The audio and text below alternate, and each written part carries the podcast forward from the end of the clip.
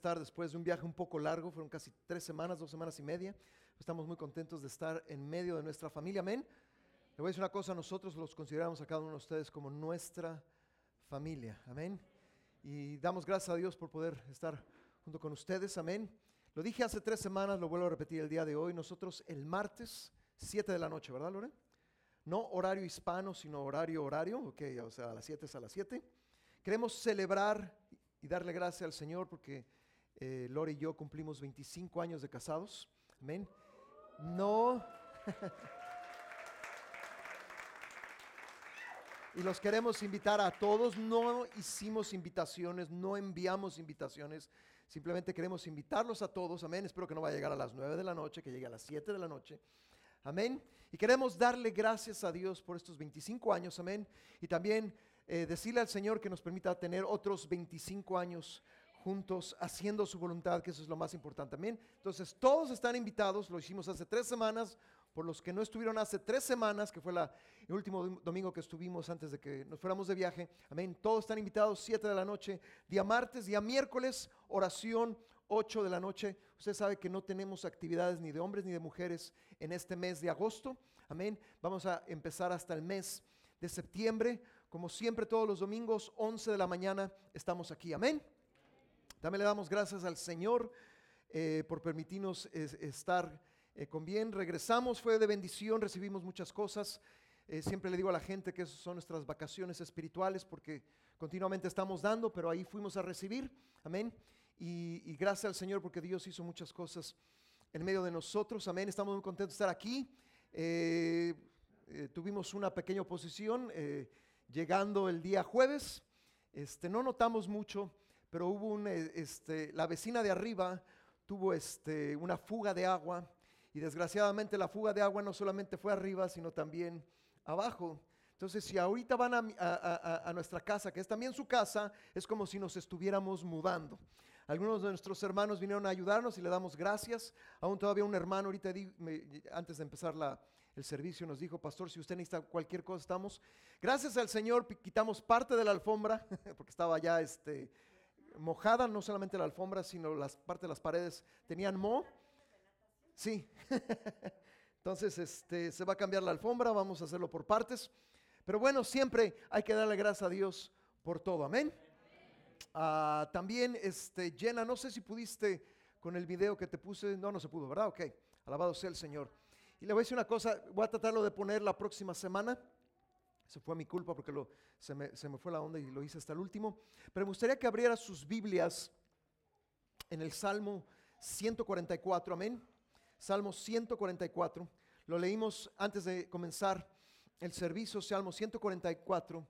Y el día de hoy quiero compartir acerca del Salmo, del capítulo, eh, capítulo 144, Salmo 144, del verso 11 al verso 15.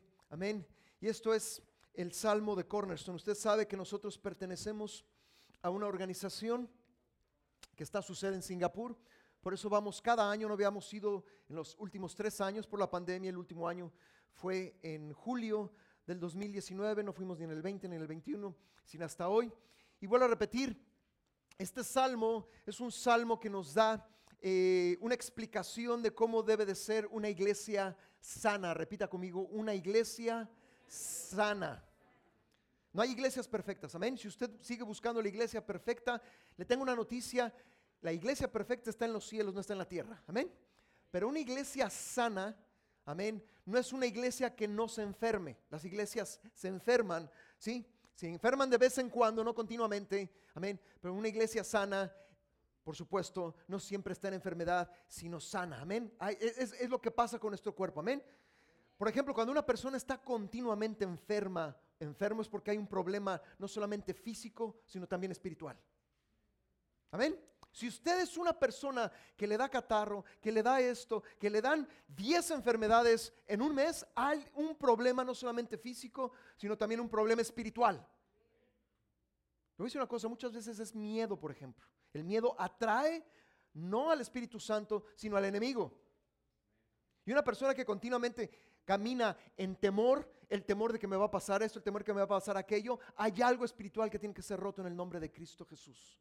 Amén. Mi esposa lo acaba de decir, Muchas de las enfermedades son ataques, son eh, ataduras del enemigo y tienen que ser rotas en el nombre del Señor Jesús. Amén.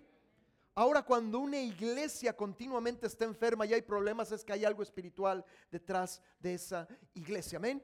El Señor no desea que nosotros, y no, no estoy criticando a nadie, simplemente estoy hablando de que nosotros como iglesia tenemos que ser una iglesia sana. Amén.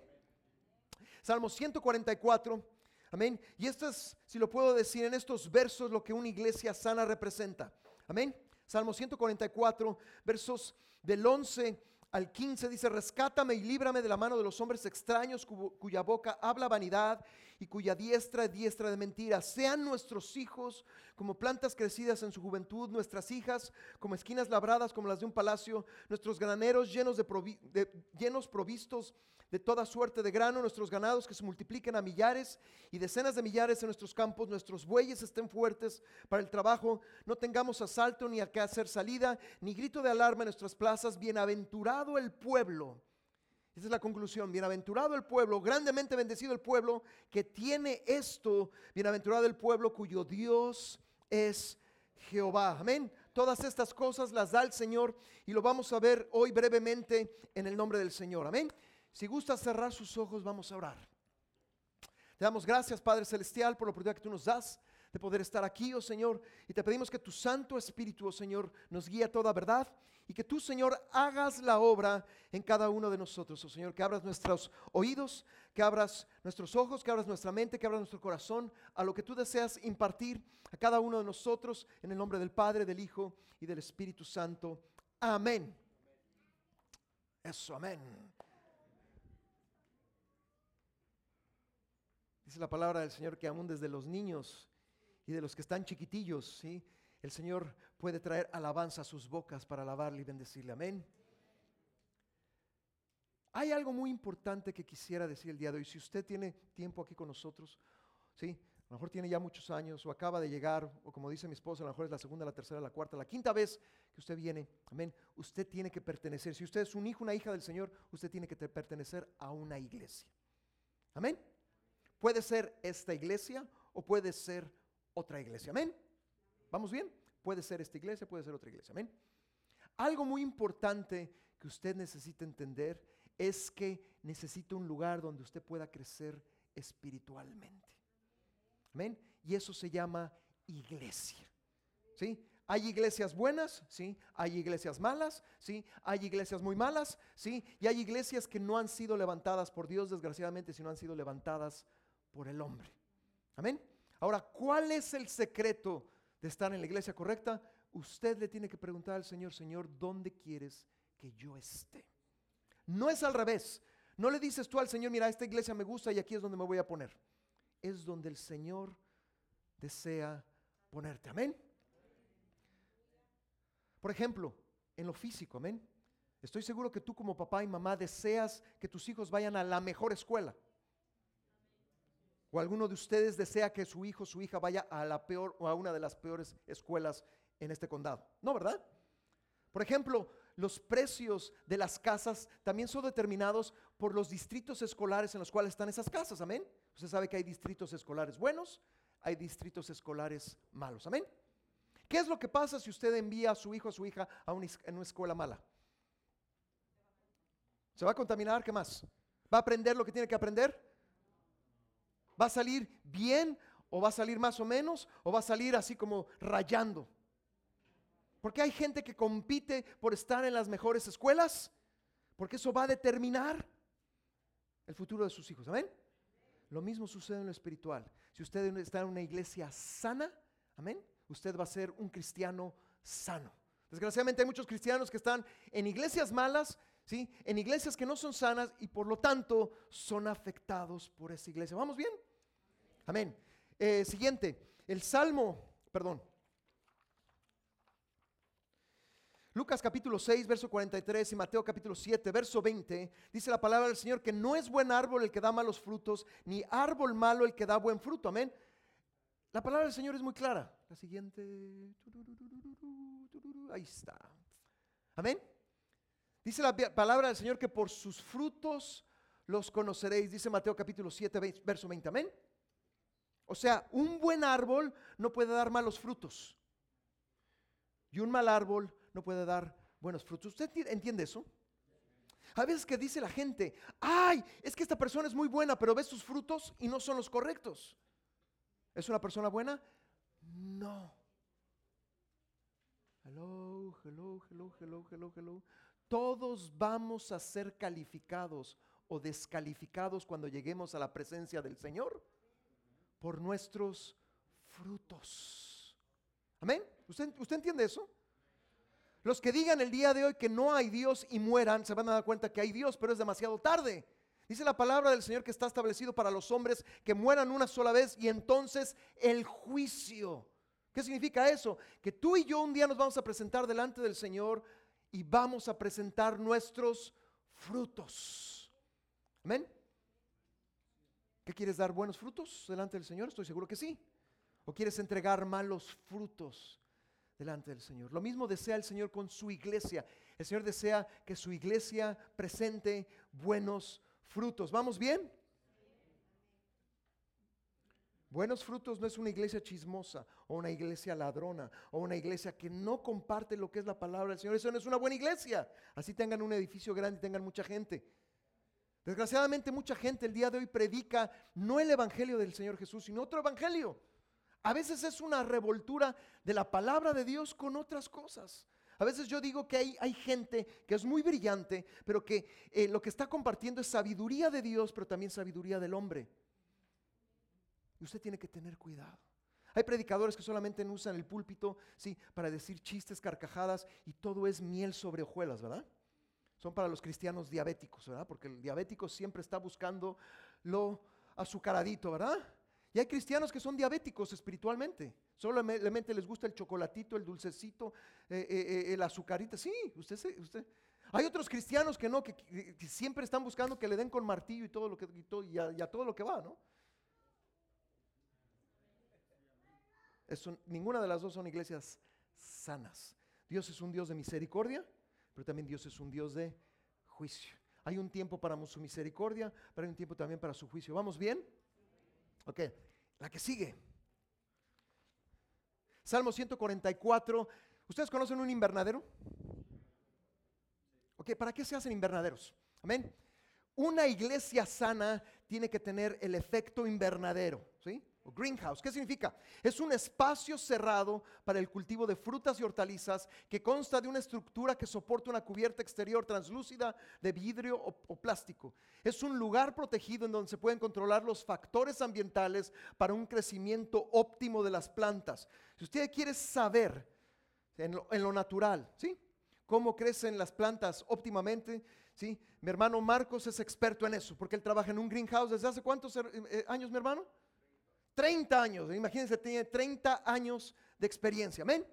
Pero ¿por qué se hace en greenhouse? Para que de eso el crecimiento sea lo mejor posible, está en un ambiente controlado, para que entonces todo lo que se cultive pueda entonces exportarse, pueda ser lo más rápido posible, lo más efectivo posible, etcétera, etcétera. Amén.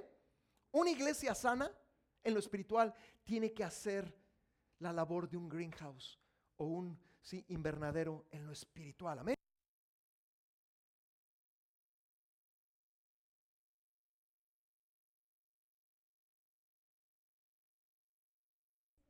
Sí. O si la, la batería. Se llegó el día, gracias mi hermano. ¿Se ve que creo que es de aquí? Gracias.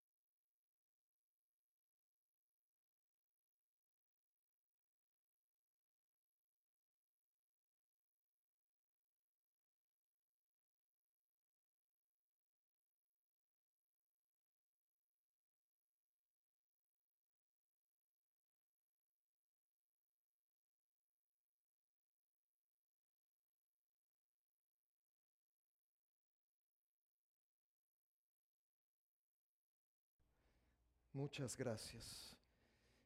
Yo sé que es conveniente esto, pero a veces uno... Salmo 144, esta es otra versión. Ah, si, si quieres poner la siguiente, amén. Y lo primero que habla la palabra del Señor antes de entrar al Salmo 144 es hombres extraños, que también pueden ser mujeres extrañas. Amén. Lo primero que dice la palabra del Señor es que Dios, es un salmo de David, que Dios lo libre de hombres extraños o de enemigos. Amén. ¿Quién tiene enemigos aquí? Todos tenemos enemigos. Es más, si tú no tienes enemigos hay un problema en, ti. Porque cuando tú te conviertes en cristiano, automáticamente te avientas a un montón de enemigos. Usualmente empiezan en la familia, ¿no es así? Ay, ya eres aleluya, ya eres gloria a Dios, ¿verdad? Ya eres esto, ya eres aquello, ¿verdad? ¿O no te pasó? A mí me pasó. para mí no es nada extraño eso. ¿sí? Y quieres eh, eh, empezar a, decir la verdad, a, predicar el Evangelio y va a haber gente que se va a levantar en contra tuya. Di, amén. Ok, no estoy hablando de ninguno de ellos. Estoy hablando de la gente que está dentro de una iglesia y que son enemigos de la iglesia. Usted sabe que hay gente en todas las iglesias, chicas, medianas o grandes, en donde hay personas que siempre están criticando, que siempre están señalando, que siempre están diciendo, oh, si el pastor hiciera eso, si el pastor hiciera aquello, ¿verdad? O si los hermanos hicieran eso, si los hermanos hicieran aquello, pero no son parte de la casa. Alguna gente es como la simbra. ¿Tú sabes lo que es la simbra? La simbra es una estructura de madera, a veces se utiliza aquí en los Estados Unidos, se utiliza mucho en nuestros países, en donde, por ejemplo, si vas a colar una losa o un techo de concreto, ¿quién le ha tocado eso? Wow, dos o tres, wow. Ok, es una estructura que no va a ser parte del edificio, que es una estructura que solamente va a ser temporal, amén. ¿Sí?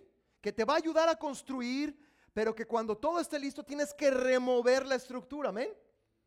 Hay gente que en medio de una iglesia está con nosotros por un tiempo pero después son removidos porque no eran parte de la iglesia, solamente estaban dándole forma por un tiempo a la iglesia.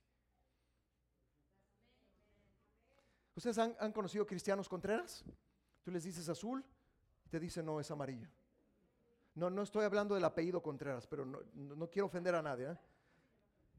si usted se llama Contreras, no estoy hablando de usted, mi hermano, mi hermano, ¿ok?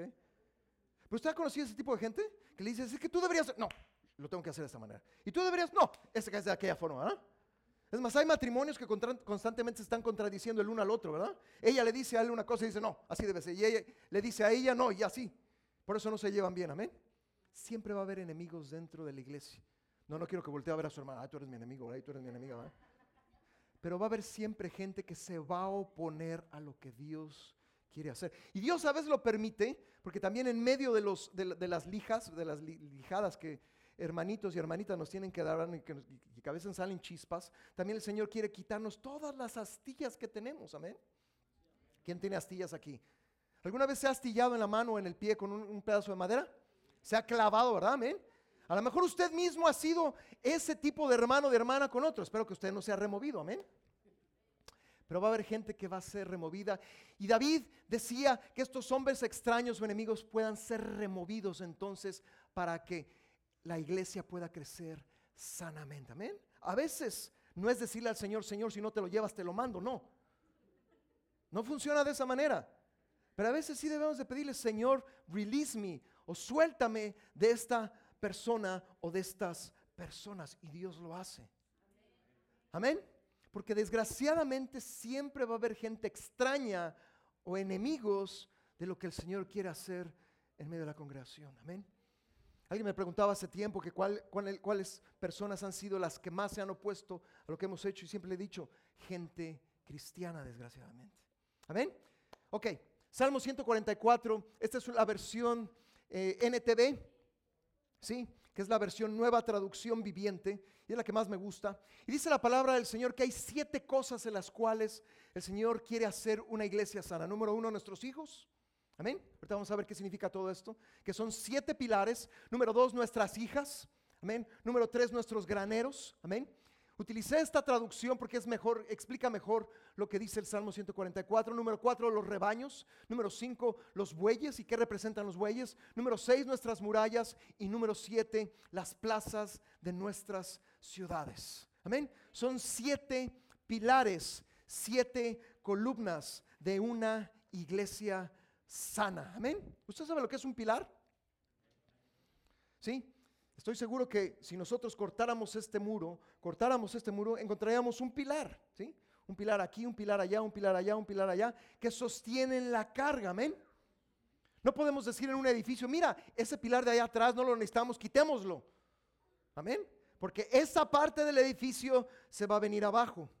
Amén. Necesitamos los siete pilares. Uno puede decir, ah, ya tengo cinco, ya la hice. No, necesitamos los siete. Y como iglesia necesitamos desarrollar estos siete pilares. Amén. Número uno, nuestros hijos. Y cuando decimos nuestros hijos, también estoy hablando de hijas. Amén. Voy a hablar de los hijos en lo físico, pero también voy a hablar de los hijos en lo espiritual. Amén. Voy a empezar con lo físico. Amén. Nuestros hijos o nuestras hijas. Tus hijos quieres que tú sean como manzanas silvestres o como... Usted sabe que hay muchos tipos de manzanas, ¿verdad? Las Fuji, ¿verdad? Esas son las que le gustan a mi esposa. Están las Golden Delicious, ¿verdad? No, no dije Fuji, Fuji. Pero hay dos clases de manzanas. Usted sabe que las manzanas silvestres no son comestibles, usualmente se usan para jaleas o para otro tipo de cosas, pero esas no las ponen en el supermercado. ¿Amén? Solamente las, por ejemplo, en el caso de, de este tipo, las Golden Delicious son las que se ponen. ¿Usted qué quiere que sean sus hijos? ¿Como manzanas silvestres o como manzanas Golden Delicious? Hay gente que dice, no, me conformo con que sean manzanas. No. ¿Me, estoy explicando? Dios desea desarrollar hijos e hijas en lo natural, pero también en lo espiritual, que no sean manzanas silvestres. Como a veces me dice mi esposa, mi, esposa es maestra y a veces eh, ella ha encontrado que hay hijos que crecen silvestres. ¿Usted conoce ese tipo de hijos? O ese tipo de casas? ¿Qué es un hijo silvestre? No sabe comportarse. Le dices, párate y no se para. Le dices, siéntate y no se sienta. ¿sí? Se va a dormir a la hora que quiere, se va a despertar a la hora que quiere. ¿sí? Y a veces dice la gente, ay, es que mi hijo es así. No, tú criaste a tu hijo silvestremente. ¿Qué significa? Que le haga como quiera. Yo sé, ninguno de ustedes han criado sus hijos silvestres. Pero si usted es un papá, ¿sí? O una mamá que les deja hacer todo, usted está criando ese tipo de hijos. Amén. ¿Usted qué quiere? ¿Manzanas solamente o quiere buenas manzanas? Wow, como la mitad de la congregación. Nosotros no. Buenas manzanas, amén. Manzanas que sean deliciosas, manzanas que sean productivas, amén. Lo mismo quiere el Señor de cada uno de nosotros. Amén. Siguiente, nuestras hijas. Dice la palabra del Señor que nuestras hijas deben de ser, ¿sí? Y tienen la misma importancia que los hijos, que son como columnas en la casa de Dios. Amén. O como dice esta, esta, esta, esta palabra, dice que nuestras hijas sean como columnas elegantes o labradas para embellecer un palacio. Esta es la foto de un edificio muy antiguo y usted ve la parte de la esquina totalmente decorada. Eso no sucedió de la noche a la mañana, ¿verdad? ¿Sí? Los albañiles no echaron el cemento así, ¿verdad? O el concreto, lo que sea, y apareció esa figura. Tuvieron que sacar la roca de cierto lugar, tuvieron que tallarla, tuvieron que darle forma, tuvieron que hacer ciertas cosas, amén. Nuestros hijos no solamente, deben de ser buenas manzanas, sino tienen que ser manzanas, ¿sí? Que sean como esta esquina de este palacio, amén. Que sean labrados, pulidos, darles forma. ¿Vamos bien? Lo mismo sucede en lo espiritual. Dios desea hijos e hijas, o sea, nosotros. ¿Quién es un hijo de Dios? no todos levantaron la mano. ¿Usted qué es extranjero de Dios? ¿Simpatizante de Dios? ¿Usted sabe que hay hijos de Dios o no hijos de Dios? Así de sencillo. Ah, yo soy simpatizante, me gusta la iglesia, pero no he aceptado. No. O eres hijo o no lo eres. Así de sencillo. ¿Usted sabe la condición para poder ser hijo? ¿Cuál es? Creer y caminar con el Señor, amén. Hay gente que solamente son hijos o hijas por un breve tiempo, amén. Pero el Señor desea formarnos como buenas manzanas, pero también desea pulirnos, darnos forma. Por eso a veces hemos cantado, ¿verdad? Que el Señor nos dé forma. Y Señor, haz como tú quieras que yo, que, yo haga, ¿verdad? Pero a veces salimos de este lugar, como decía la hermana Glenda hace rato, ¿verdad? Y ahí vamos en, en nuestro rollo, ¿verdad? Y nos olvidamos de Dios. La iglesia no termina aquí, la iglesia continúa en su casa, mi hermano, mi hermana. La iglesia continúa en su trabajo, ¿sí? Y, lo que Dios está haciendo debe de continuar fuera de las cuatro paredes de la iglesia. Amén. Dios, hablando de mujeres, amén. Acuérdense que cuando en el Antiguo Testamento, inclusive en el, tiempo del Señor Jesús, acuérdense que por ejemplo cuando él, alimenta a los cinco mil, eran cinco mil hombres. Y usted puede, ¿y dónde están las mujeres y los niños? Pues los tenían ahí relegados, ¿verdad? Y después vuelve el Señor Jesús a alimentar a cuatro mil y eran hombres. No contaron las mujeres y los niños. Pero cuando viene el Espíritu Santo, dice que el Espíritu Santo vendrá sobre sus siervos y también sobre sus siervas. Delante del Señor somos iguales aunque tenemos funciones diferentes. Vuelvo a repetir. Hombres y mujeres somos iguales delante del Señor, pero tenemos funciones diferentes. O sea, la mujer no puede ser la cabeza y el hombre no puede ser la ayuda idónea, es totalmente al revés. Amén. Yo sé que en algunas casas la que manda es ella, no él, pero esa es otra historia y esa es otra predicación. Amén. También en algunas casas los hombres sí mandan, pero mandan equivocadamente. Amén. Como machos mexicanos, ¿verdad? Aquí hay machos mexicanos, ¿eh? También hay machos americanos, ¿verdad? También hay machos centroamericanos, ¿verdad? Hay machos por todos lados. ¿eh? Usted va a cualquier parte del mundo y se va a encontrar machitos. Pero eso no es el plan y el propósito del Señor. Esa es otra predicación, amén. Pero cuando viene el Espíritu Santo vendrá sobre sus siervos y sobre sus siervas. O sea, no hay diferencia con el Señor. Y el Señor utiliza a hombres y el Señor utiliza a mujeres. En esta iglesia no separamos a las mujeres. Hello. No les decimos a las mujeres lo que tienen que vestir, lo único que les decimos es que vistan, ¿sí? Modestamente, pudorosamente, amén. Pero aquí no los separamos, no los hacemos un lado, no les decimos, la mujer no puede estar en el ministerio, no. Es una gran parte, tanto hombres como mujeres, amén. Porque el Señor es el mismo Dios para todos. ¿Vamos bien? Ok, número tres, nuestros graneros. ¿Qué significa? No, no tenemos un granero por allá. Significan los recursos de la iglesia. Le voy a decir una cosa, evangelizar cuesta dinero. Amén. Cuesta recursos. ¿Sí? Coca-Cola lo hace. A ver, ¿cómo que Coca-Cola evangeliza? Sí, usted encuentra Coca-Cola en todas partes del mundo. Usted encuentra los productos Apple, creo que aquí estamos a punto de poner una manzana por ahí, ¿verdad? Porque todos utilizamos, o casi todos utilizamos Apple. Hay en todas partes del mundo, ¿no es así? Mickey Mouse. ¿Usted conoce a Mickey Mouse? ¿A Minnie? Usted va al, a, Oriente y encuentra una playera de Mickey Mouse o de Minnie. Usted va al Polo Norte y allá hay una playera de Mickey. Eso costó dinero, recursos. Usted ya sabe para dónde voy, ¿verdad? Amén. Malaquías capítulo 3, un verso muy mal este, explicado. Malaquías capítulo 3, verso 10. Amén. Malaquías capítulo 3, verso 10 dice, primero traed todos los diezmos al alfolí. Por eso aquí no pedimos. No hay una parte del servicio donde digamos, ahora es el tiempo de que usted venga y, traiga su, su, diezmo y su ofrenda. No, aquí dice traer, no dice pedir. Aquí no pedimos, usted es enseñado a traer. Por eso la caja está allá abajo, amén. Traed todos los diezmos al alfolí, ya hay alimento en mi casa y probadme ahora en esto, dice Jehová, si no os abriré las ventanas de los cielos. En muy pocas partes de la palabra del Señor está la, frase, abriré las ventanas de los cielos. En muy pocas partes. Esto es muy sencillo. Si tú das, abres las ventanas de los cielos. Si tú no das, cierras las ventanas de los cielos. ¿Usted entiende eso? Ok. Si usted da, abre la ventana de los cielos. Si tú no das, cierras. Y aquí dice, traed todos, no parte. ¿Por qué? Porque la obra del Señor necesita recursos. Una iglesia sana no es una iglesia que siempre está en déficit o siempre está en deuda. Se los he dicho muchas veces, la iglesia no tiene una tarjeta de crédito. No necesita una tarjeta de crédito. Amén. La iglesia hasta el día de hoy se ha sostenido después de 22, sí, 22 años ya llevamos, ¿verdad? Amén. Y siempre ha sido por la gracia del Señor. Le compartí a los pastores allá en Singapur que eh, durante siete años el Señor ha dado más y más.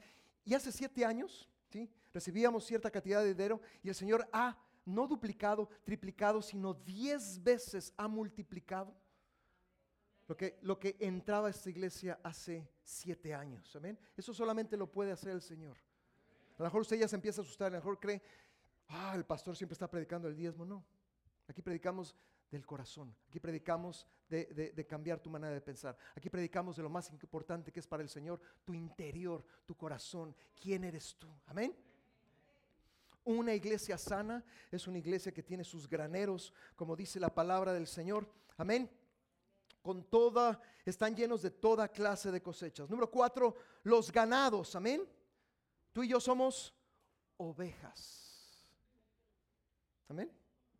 Aunque no hagas somos ovejas.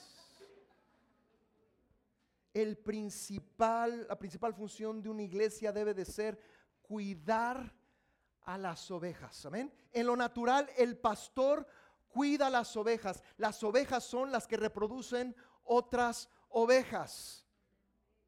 En lo natural, el pastor no se embaraza para dar ovejas cuida a las ovejas. El principal función de una iglesia tiene que ser cuidar a las ovejas. Y hay dos cosas que las ovejas hacen. Número uno, se van por sus propios caminos. Ustedes las ven muy bonitas, ¿verdad que están bonitas estas? Por eso me gustó la foto, ¿verdad? Usted las ve muy inocentes, usted las ve muy bonitas, muy preciosas, bien bañaditas, ¿verdad? Blanquitas, ¿verdad? Pero les encanta salirse e irse por su propio camino. ¿No dice Isaías 50 y 53. Decía la hermana Glenn en la mañana que se le iba la onda. A mí también se me va la onda, mi hermano, no se preocupe. Por eso uso, ¿sí? Apuntes, amén. Isaías 53, 6. Todos nosotros nos descarriamos como ovejas. La naturaleza de la oveja es descarriarse. ¿Andas descarriado? Espero que no digas amén, gloria a Dios, ¿verdad? ¿Cómo estuviste en la semana, verdad? Descarriadito de aquí para allá y de allá para acá. Número dos, también una oveja no se puede defender. O sea, los recursos que tiene una oveja literalmente son muy pocos para poderse defender de los enemigos, de las cosas, de las circunstancias. Amén. Ahora la palabra del Señor dice que una iglesia sana es una iglesia que tiene miles y hasta diez miles. O sea, se sigue multiplicando, amén. Pero vuelvo a repetir, los pastores no son los que multiplican, son las ovejas. ¿Verdad, mi hermano Juan? Por eso hacemos la feria del pueblo, ¿verdad? Porque no es labor de unos cuantos, sino es de todos. Prepárense porque el próximo mes, bueno, no, el próximo mes es agosto, pero estamos a 31, el próximo mes en septiembre vamos a volver a hacer. Amén. A veces la gente dice, no, pastores, ustedes traigan a la gente y nosotros los cuidamos. No, les decimos el día de hoy, ustedes traigan a la gente y nosotros los cuidamos. Por eso también hay líderes, porque no podemos ya con todo. Por eso hay, tenemos a Pastor René, a Pastora Natalie, ¿verdad? Y por eso hay algunos pastores en proceso de, porque hay varios pastores aquí. Algunos todavía no lo saben y el día que se lo digamos se van a sorprender, pero ahí va. Todavía no, no ahorita no se lo va, no se preocupe. Sí, porque estoy seguro que se le va a bajar el color todo, ¿verdad? Amén. Una iglesia tiene que cuidar a las ovejas, una iglesia tiene que estar pendiente de las ovejas, porque es parte, pero también una iglesia sana tiene que multiplicarse. Mi esposa y yo creíamos hace algunos años, por la enseñanza incorrecta de ciertas personas, que, que no multiplicarse era muy espiritual. Decían ellos, estos pastores, mientras seamos 20 y seamos fieles, no hay ningún problema, no. Todo en lo natural se multiplica. Amén. Volviendo un poco al ejemplo del, invernadero, ¿verdad mi hermano que todo lo que siembra usted se multiplica? ¿Verdad que tiene que ser así, verdad? Si no se multiplica hay un problema. Una iglesia que no se multiplica, una iglesia que no crece. Amén. Nosotros vamos creciendo poco a poco, ¿ven? Pero ahí vamos. Nos contaban, ¿verdad? Unos pastores en, Singapur. en enero de este año eran 200. Julio de este año, o sea, seis meses después, 2000. ¿Tú quieres avivamiento? Tenemos que estar preparados de ir a 300 o los que seamos, a 1000 o 2000. Yo sé, a algunos se les brincaron los ojos, ¿verdad? Sí, nos decían, en enero éramos 200, ahora somos 2000. Eso es avivamiento. Amén. Le voy a decir que otra cosa es avivamiento. ¿Se acuerdan de Moisés cuando le dice al pueblo, dejen de dar, verdad? Porque ya hay suficiente. Eso también es avivamiento. El avivamiento toca la cartera, también toca el corazón y multiplica. Alabado sea el nombre del Señor. Número cuatro, amén. Los bueyes. Por favor, no le vaya a decir groserías a ninguna persona. Los bueyes son un símbolo de servir. Todo liderazgo cristiano tiene como fundamento el servir. Le voy a decir una verdad que tenemos en esta iglesia. Usted tiene que recibir al Señor Jesús en su corazón. Amén. Usted se tiene que bautizar en agua. Próximo 20 de agosto, sábado 20 de agosto, vamos a bautizar. Una semana antes, el 14, si no me falla la memoria, el domingo 14, vamos a explicar lo que es el bautismo, pero usted se tiene que bautizar. Nosotros hemos conocido cristianos que llevan años y no se han bautizado, necesitan bautizarse. Amén. Número tres, tiene que bautizarse en el Espíritu Santo. ¿Qué quiere decir eso? Hablar en otras lenguas. Eso no lo doy do, no, no hay clases de lenguas, es una unción que viene sobre la persona y comienza a hablar. Amén. Aquí todavía hay gente que no ha recibido eso y necesita recibirlo. Amén. Número cuatro, servir. Esas cuatro son fundamentales.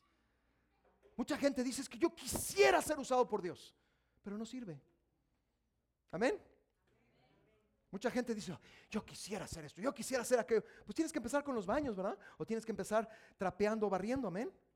Yo empecé así hace muchos años y todos empezamos así, porque todo liderazgo en el mundo cristiano tiene que empezar con ser siervo. Espero que ninguno de ustedes le hable a algún hermano. ¿Y qué cree, hermano? Ya no tengo tiempo de servir.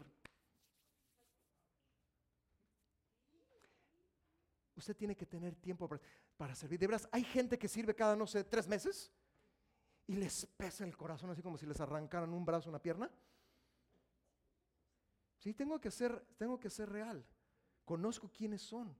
Están muy ocupados con otras cosas. Pero si tú no aprendes a servir, Dios no puede usarte más. Dios no va a desperdiciar sus recursos en alguien que no tiene tiempo para Él. ¿Usted está entendiendo eso? Usted tiene que entender que Dios es un Dios. Por eso tenemos tantas parábolas. Amén. Al que le dio, sí, un talento, le pidió que otro talento. Al que le dio dos talentos, pidió que otros dos talentos, el 100%. Al que le dio cinco, Dios es un Dios de productividad. Repita conmigo, Dios es un Dios de productividad. Los siervos se tienen que formar en la casa, porque los siervos llevan la carga de lo que se tiene que hacer. ¿Usted cree que mi esposa y yo, o René y Natalie, o, o, dos o tres más, pudiéramos llevar la carga de todo esto? Es imposible. Amén. Todos comenzamos y seguimos siendo siervos del Señor. Amén. Número uno, recibir al Señor. Número dos, bautismo en agua. Número tres, bautismo en el Espíritu Santo. Número cuatro, empiece a servir.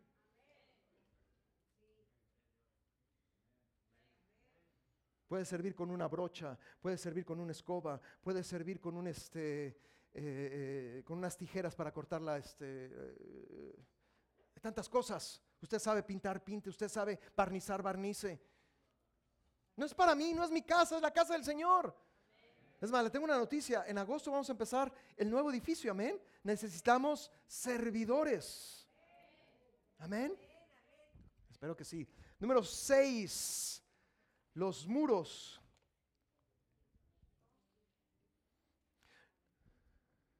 Esta es una ciudad en España llamada Ávila, creo que es una de las ciudades amuralladas que todavía eh, existen en Europa. Y si usted ve, son tremendas murallas, amén. Toda iglesia tiene que tener murallas, toda persona tiene que tener murallas. Le voy a decir una cosa, cuando usted recibe a Jesús, el Señor lo rodea de un muro espiritual. ¿Usted ha leído Job, el libro de Job? Hay gente que dice, ay, yo no quiero leer eso porque qué tal si me pasa a mí, ¿verdad? No. Job capítulo 1 dice la palabra del Señor que Satanás sabía perfectamente que Job estaba rodeado, protegido por la mano del Señor. Cuando tú recibes al Señor, lo primero que el Señor empieza a hacer es construir un muro alrededor de ti porque estás protegido. Eso no quiere decir que van a venir, ¿sí? Ataques, cosas, situaciones, pero tú estás protegido. Amén. Y cuando había una brecha o una hendidura, ¿sí? O desquebrajo en una de las partes del muro, alguien se tenía que poner en la brecha, o sea, en ese lugar, y reparar. Amén. Por eso es importante orar. Por eso es importante interceder. Aquí hay oración los martes, hay oración los miércoles, hay oración los sábados en la madrugada. ¿Usted está intercediendo? No, pastor, yo lo hago en mi casa. Espero que yo lo haga. Yo no, voy a ir de espía a ver si lo hace o no lo hace. Pero los servicios que menos gente tiene son los servicios de oración.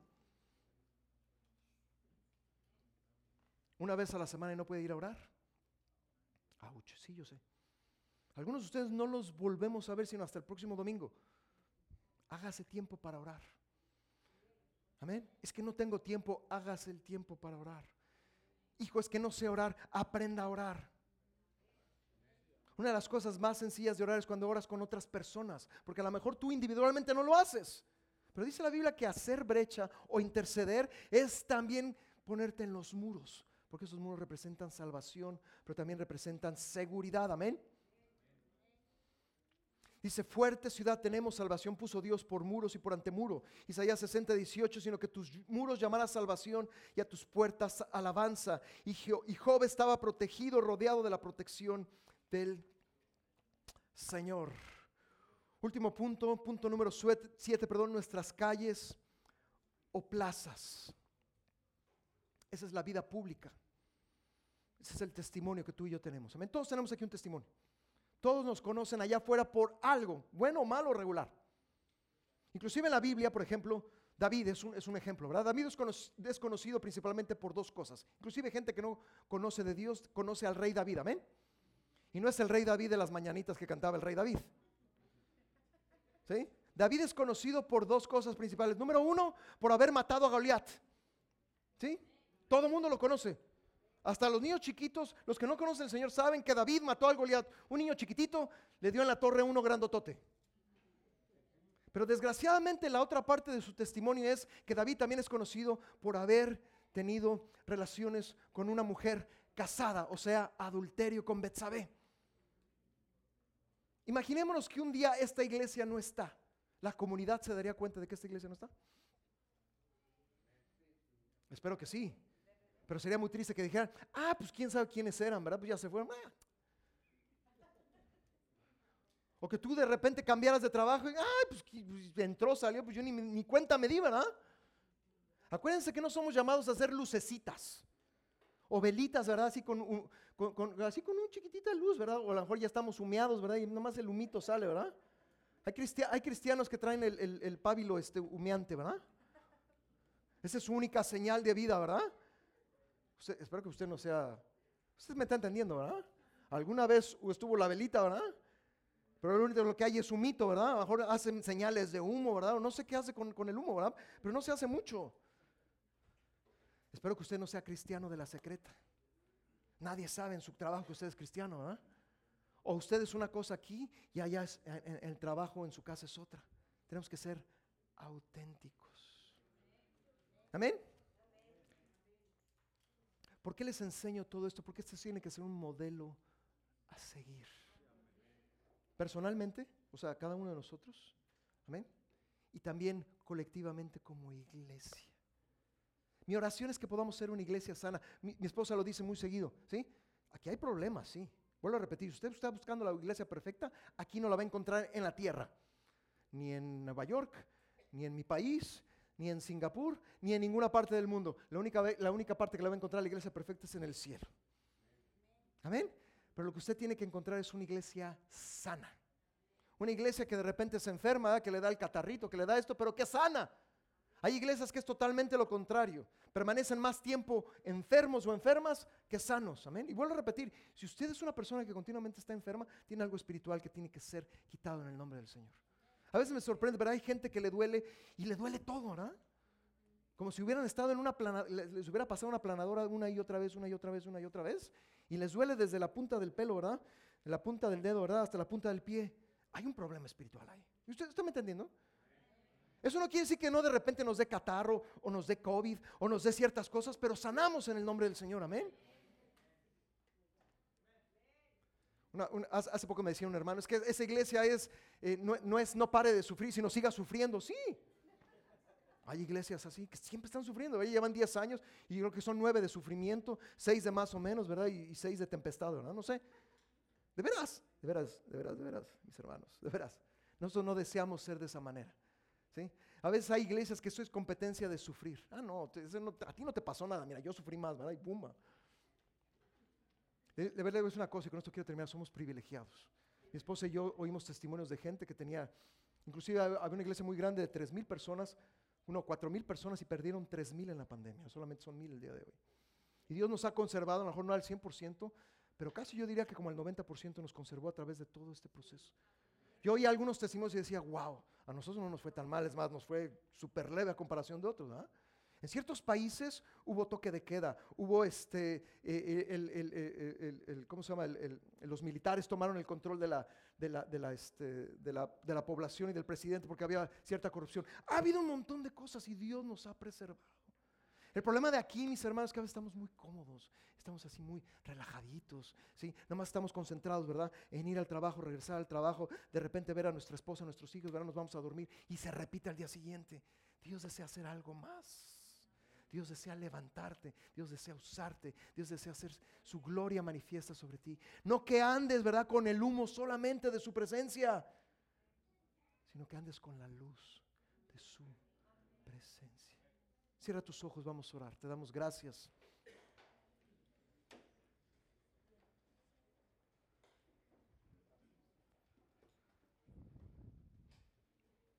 Te damos gracias, oh Señor, por tu palabra.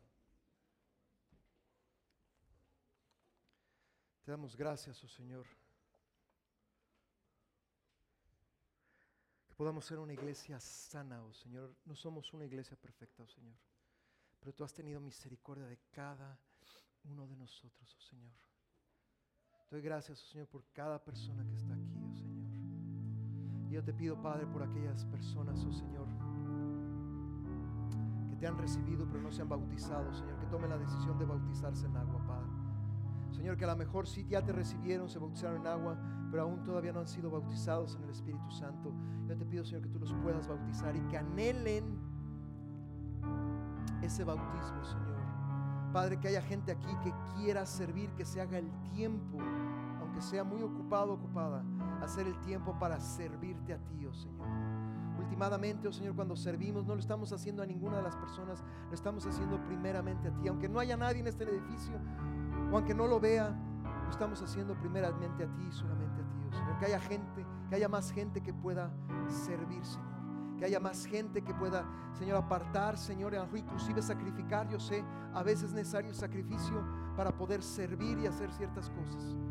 Padre, pero eso siempre tiene retribución, Señor. Te pido por los bienes, oh Señor. Si aquí hay gente que le cuesta trabajo dar, o no da, oh Señor, que pueda empezar a dar y pueda empezar a ver, Señor, las ventanas de los cielos abrirse, oh Señor. Porque tu palabra lo dice, no porque yo lo digo, sino porque tú lo dices, oh Señor. Oh Padre, a los que desean madurez, oh Señor, que puedan madurar, que puedan crecer, Señor. Padre, quita todos los extraños, oh Señor. A la gente que simplemente, Señor, va en contra de tu voluntad, va en contra de tu presencia, va en contra, oh Señor, remuévelos, oh Señor. Que esta iglesia sea, Señor, un invernadero, Padre Señor, un invernadero en el cual, Señor, las condiciones sean las adecuadas para poder crecer, para poder madurar, para poder dar fruto, Señor. Y también en el futuro, Señor, que otras personas que salgan de aquí puedan ir a otros lugares, oh Señor. Padre, así como sucede en lo natural, también pueda suceder en lo espiritual, Señor. Ayúdanos a ser una iglesia sana, oh Señor. Como dice el Salmo 144, Padre.